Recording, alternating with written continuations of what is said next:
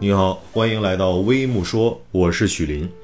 十二月二十日，蔚来汽车在未来 APP 发布声明，称部分用户数据遭盗窃。具体来看，声明称，二零二二年十二月十一日，蔚来汽车收到外部邮件，声称拥有蔚来内部数据，并以泄露数据勒索二百二十五万美元等额比特币。在收到勒索邮件后，公司当天即成立专项小组进行调查与应对，并第一时间向有关监管部门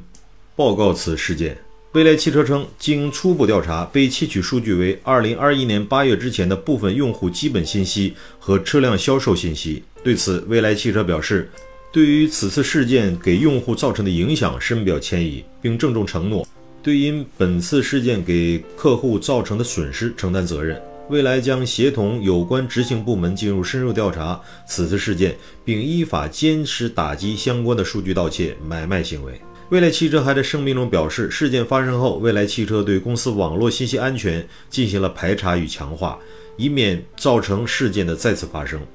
你好，这里是微木说，欢迎评论区点赞、留言、转发，再见。